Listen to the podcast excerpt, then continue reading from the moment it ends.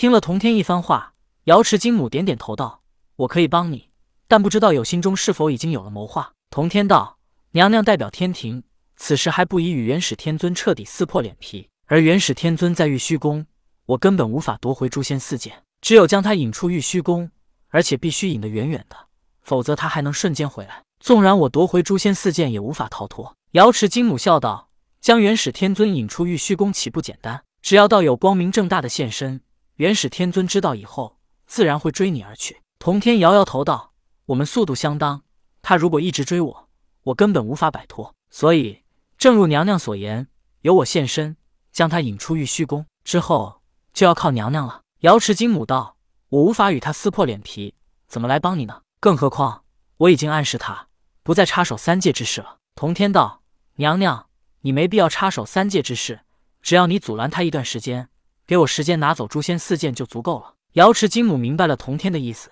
他思索了一下，忽然间便有了主意。道友，你可以行动了，我自有办法拦他。听了瑶池金母的话，童天行礼之后告别，他又一次隐匿修为与气息，小心的下了昆仑山。离开昆仑山之后，童天驾云来到了北海碧游宫。碧游宫大门紧闭，门口贴着一副对联：“紧闭洞府，敬送黄庭三两卷，身投稀土，封神榜上有名人。”只不过此时这副对联上布满了灰尘。童天推门进入碧游宫内，同样灰尘遍布，蛛网弥漫。童天进入宫内，几只乌鸦被惊到，嘎嘎怪叫着飞了出去。虽然童天已经是个独一无二的人，可是，在通天教主记忆的影响下，他不免内心伤感。一步错，步步错，当初就不该签什么封神榜，导致通天教主束手束脚。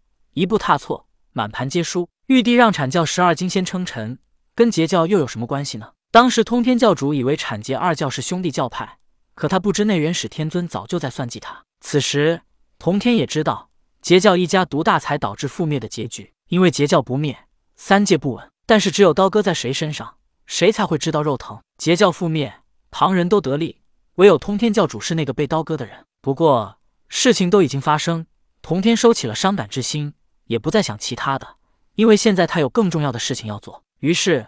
童天不再压制自己的修为气息，将自己圣人的气息与修为全都释放了出来。童天圣人的气息刚刚释放出来，没多大一会儿，一个女道人从碧游宫后宫内走了出来。看到来人，童天一惊，急忙收了自己的气息，因为他看到的不是旁人，正是在万仙阵内看到不能力敌而先行逃离的无当圣母。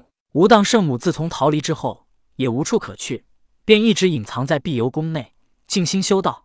希望有朝一日能达到圣人之境，然后召集截教弟子归来。由于要隐藏自己，无当圣母不敢现身，任凭碧游宫内落满灰尘也不敢打扫。看到无当圣母，童天收了自己散发在外的圣人气息，以免被元始天尊查探到。可是童天释放出的圣人气息还是被元始天尊捕捉到了。他本欲行动，可童天的气息又消失了。元始天尊一直怀疑童天便是通天教主，只不过他不能十分肯定。所以便安排申公豹监视着碧游宫。此时，北海小妖也来到东海，跟申公豹汇报了北海爆发出圣人气息的事情。申公豹一喜，知道那或者是通天教主归来了。他正欲前去相见，可突然间一想，元始天尊也一定发现了北海有圣人出现的事情。想到此处，申公豹没有去北海，反而去玉虚宫面见了元始天尊，告诉他北海有圣人出现了。元始天尊没有行动，而是沉声问道：“那圣人在碧游宫待了多久了？”已经有几个时辰了，申公豹答道。元始天尊知道了，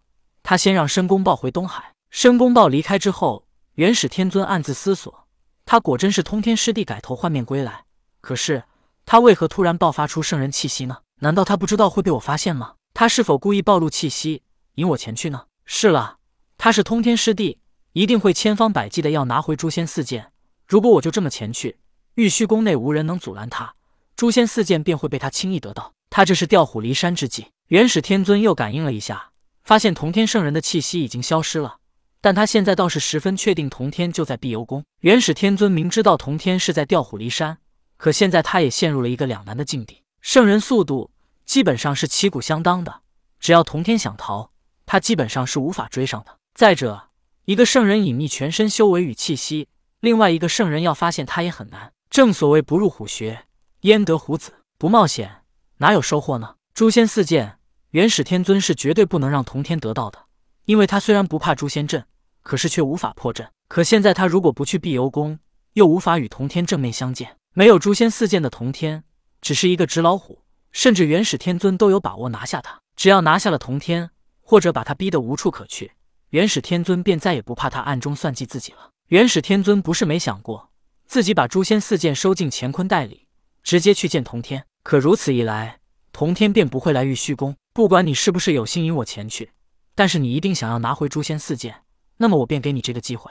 想到此处，元始天尊来到玉虚宫后宫，看着石桌上摆放着的诛仙四剑，他拿出一道符印，符印之上闪着光芒。